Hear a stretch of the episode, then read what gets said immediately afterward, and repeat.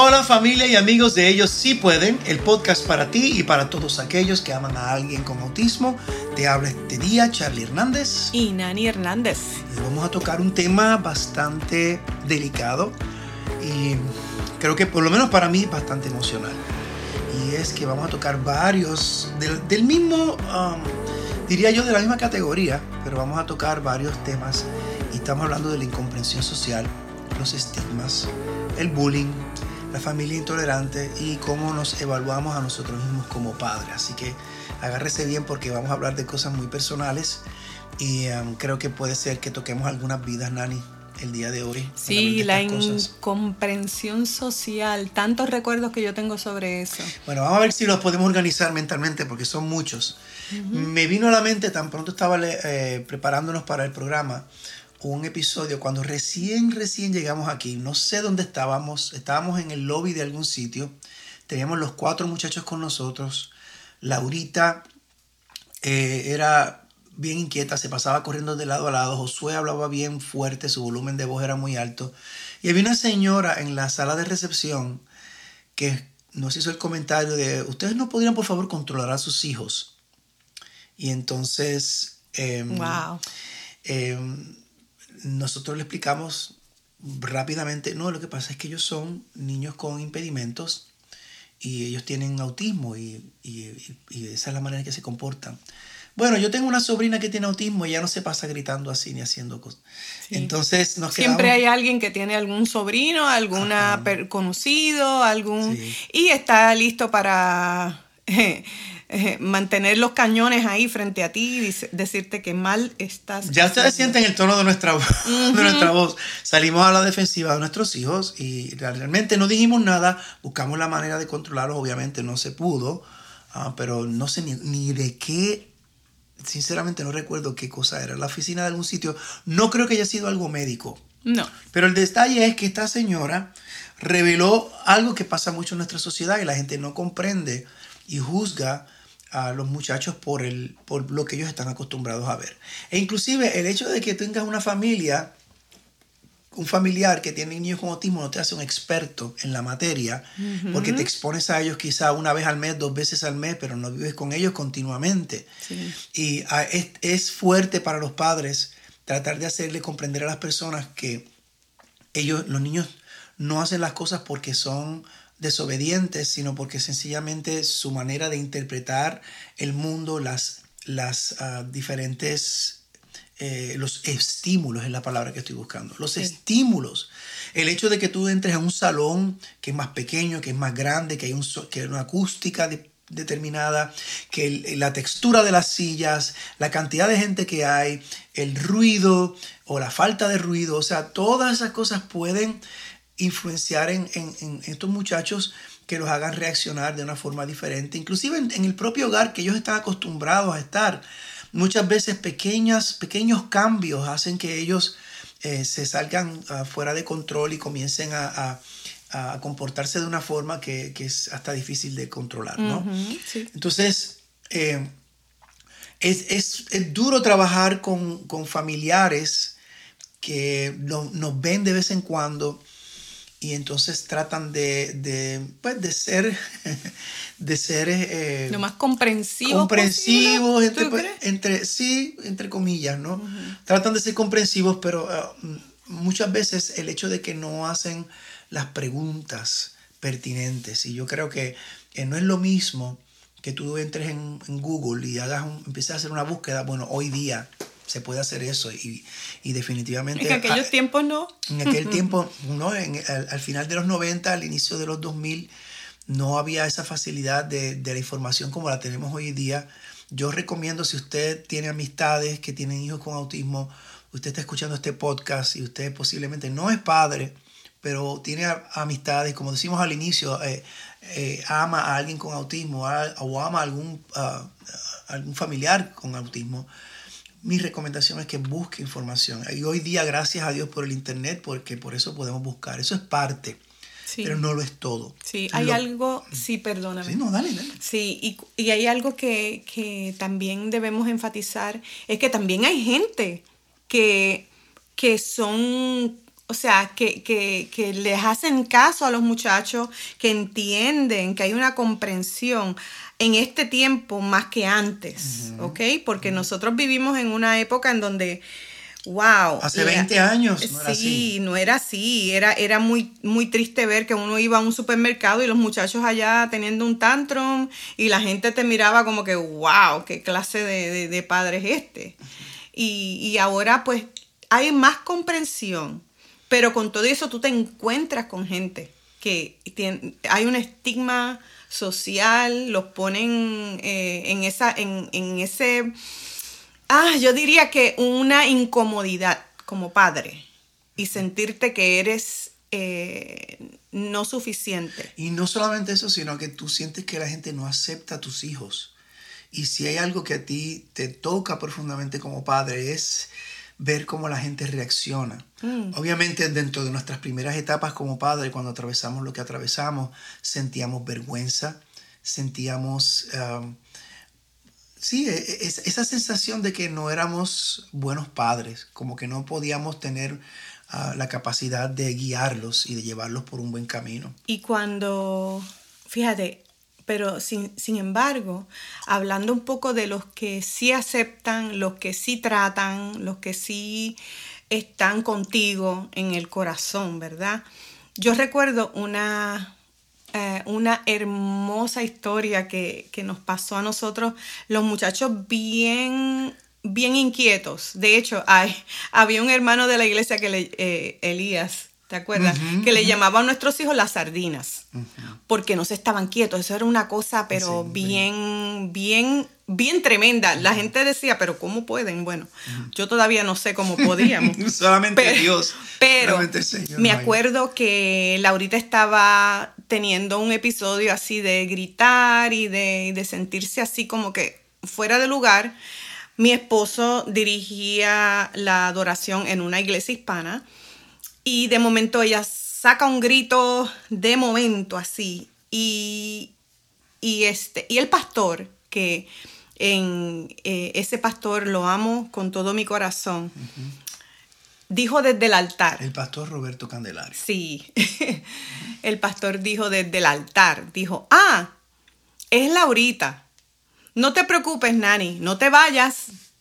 Porque él me vio tan... Porque la costumbre era esa, o sea, cuando los niños se empezaban a comportar mal, Nani se iba, se los llevaba al carro, a veces se iba para la casa y se perdía. Era muy difícil. Bueno, otro día vamos a hablar con calma sobre la iglesia y los niños especiales, pero para nosotros esa experiencia fue tan linda porque el pastor tuvo la, la visión. Ese apoyo. Y el amor de ver, de decir, ustedes tienen que normalizar este asunto, ustedes tienen que sentirse a la iglesia, ¿no? Le hacía sentir a la iglesia, ustedes tienen que entender que ellos son parte de nosotros. Y esa, esa comprensión, claro, él tomó esa, esa iniciativa porque es el tipo de persona, y vuelvo a reiterar, que hace preguntas. La forma más correcta de poder ayudar y contactarte con una persona y poder ser de apoyo a un padre que tiene niños de esta naturaleza es que hagas preguntas, que hagas preguntas para saber cómo ellos se sienten, cómo tú puedes ayudar, qué cosas tú puedes aportar.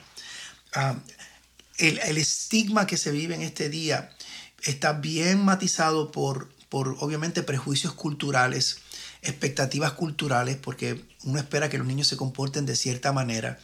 Em, otra cosa es, por ejemplo, lo mencionamos creo que uno de los inicios de nuestro, de nuestro podcast, cuando socialmente hay una imagen de lo que es un niño autista, una persona con autismo, y, mencionamos la película Rayman, que es, eh, Rayman es la, la historia de este eh, individuo que era un, lo que se conoce como un savant, o sea, una persona que era con un IQ de genio, pero tenía autismo. Entonces, generalmente la gente que te contacta y ve tus hijos así de primera intención, empiezan a hacerte preguntas que van matizadas con ese tipo de prejuicios. Te dicen, por ejemplo, ay, sí, ya, ya, me di cuenta eh, sí, que, que, tu hijo tiene esa condición, pero ellos son bien inteligentes, bien brillantes. Entonces empiezan a poner otra expectativa detrás del prejuicio. El prejuicio viene disfrazado con una expectativa que suena positiva, pero que se convierte en una carga, porque la mayor parte de los niños que tienen autismo son, niños, como, son niños con inteligencia típica, inteligencia regular. Y eso, ese estigma también puede ser dañino, puede ser perjudicial. la gente, pues, dentro de los estigmas, eh, piensan que estos muchachos nunca van a alcanzar o no van a poder lograr eh, algunas metas que personas, entre comillas, normales no pueden alcanzar. Y yo quiero decirte que eh, Nani tiene un refrán, muy lindo que dice, ellos crecen, ellos no se van a quedar como niños chiquitos toda la vida. Descubrimos el agua caliente. Eh, ellos crecen. Okay. Ellos van a crecer y ellos van a, estar bien, ellos van a desarrollarse. Y la tarea de nosotros como padres es ah, guardarlos. Nosotros somos sus abogados. Nosotros no podemos esperar que los maestros hagan ese trabajo, ni los terapistas hagan ese trabajo. Somos nosotros los que tenemos el encargo de parte de Dios de exponerlos a ellos a experiencias donde ellos puedan superar los estigmas y la incomprensión. Una forma de hacerlo es exponerlos a actividades sociales, llevártelos para restaurantes, sacarlos para el parque, llevarlos al cine. O sea, eh, eh, obviamente dentro de la capacidad que ellos tengan de, ser, de, de, tolerar la experiencia. Y nosotros tolerar la experiencia, porque si tú te vas a poner a molesto, si tú vas a estar en guerra con toda la gente que es intolerante, es triste. Yo recuerdo que cuando, cuando nosotros íbamos al principio, cuando yo estaba solita con los muchachos, porque yo llegué primero y después Charlie llegó, pero yo llegué con Joseán y con, y con, con Josué, eh, perdóname, y con Laura, con ellos tres. Y yo hice tarjetas, ¿ok? Tarjetas explicando las, la, eh, la condición de los muchachos, porque yo veía infinidad de miradas como que, como que esta madre, o sea, y yo preparé unas tarjetas diciendo que mis hijos este, tenían una condición y que por favor sea tolerante. Así, en este, a este punto llegué yo. Nosotros cuando yo llegué aquí, en una ocasión fuimos a Disney y había un ride de Disney donde el, público daba vueltas alrededor del escenario. Y fue, eso fue un día donde José Andrés estaba gritando con todas sus fuerzas, estaba incómodo, estaba... El problema sensorial. sí, eh, los, los sentidos de él estaban por todos lados. Entonces Nani, eh, eh, eh, con ellos, nosotros tratando de calmarlo, porque se agita él y se agita Laura y también se agita José. El efecto dominó. Entonces, mientras eso está sucediendo, de repente detienen el, el, el el, ride, ¿cómo se dice eso en español? Ah, eso. bueno, Búsquelo. Detienen el, sí, detienen, detienen el, el, el ride. Y Nani se levanta y se va con los muchachos y la gente comenzó a aplaudir. Y eso fue como una bofetada tan fuerte para nosotros, fue tan doloroso. Todavía lo recuerdo y siento un poquito de compunción, eh, de compunción en mi corazón. Se me compunge el corazón. Eh, porque eh, la gente no entiende la lucha que uno lleva con ellos y entonces el querer exponerlos a esto para darles algún tipo de, de normalidad, si podemos decir, o, acostumbrarlos a, su medio ambiente, es parte de eso. Otra cosa que los niños experimentan es el bullying en las escuelas. Y pasó al inicio cuando, eh, me imagino que en los diferentes países también se trata de ayudar de esa forma, se ponen niños con diferentes excepcionalidades en el mismo salón de clases. Inclusión se llama. Es un programa de inclusión, entonces tienes dos o tres ayudantes para trabajar con 10, 15 niños. Estoy hablando de un ejemplo hipotético pero cuando tienes niños de diferentes excepcionalidades, es, difícil crear un programa de, educación donde puedas suplir todas las necesidades. Y de todas maneras, esos niños, al estar en un, en un salón separado, los demás niños hacen presa fácil de ellos. Yo tuve la oportunidad de hablar con mi hijo ya después de casi adulto y él me comentó cómo fue objeto de bullying. Yo ignoraba todas esas cosas. Y él no nos decía nada. Y él no nos decía absolutamente nada. Y después ya de mayor, de, pasada la adolescencia, fue que me, me, contó alguna serie de cosas y, mi corazón se desgarraba porque eh, eh, nosotros queremos estar involucrados con ellos, pero no podemos estar con ellos 24/7. Pero es inevitable que el bullying ocurra, ocurra, usted esté pendiente de las señales que su hijo da.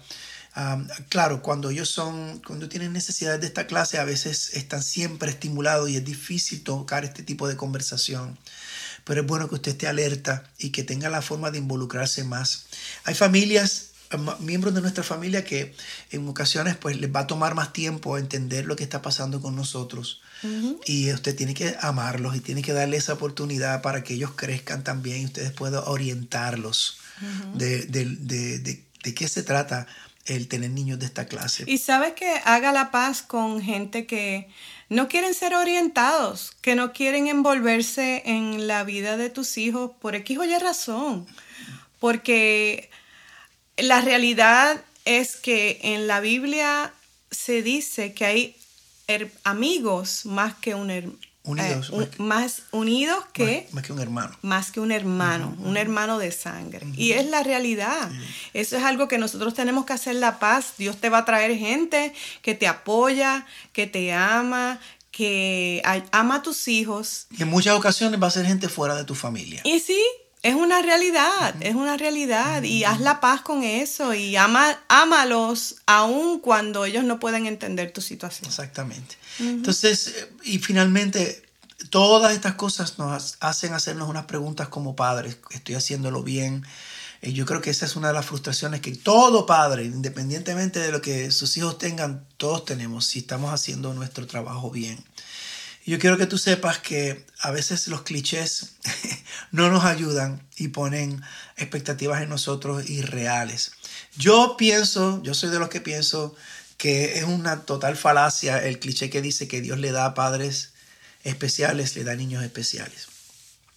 Eh, bueno, al revés, que Dios le da niños especiales a padres especiales. Yo no creo eso para nada. Yo pienso que la, la vida y el Señor y las circunstancias te preparan atravesando la experiencia. Y te traen un niño especial para que tú te conviertas en un padre especial. Te da la oportunidad, porque tú puedes decir no y abandonar la batalla. Como, como, un por ciento grandísimo de, de, familias que tienen niños con impedimentos terminan en divorcio.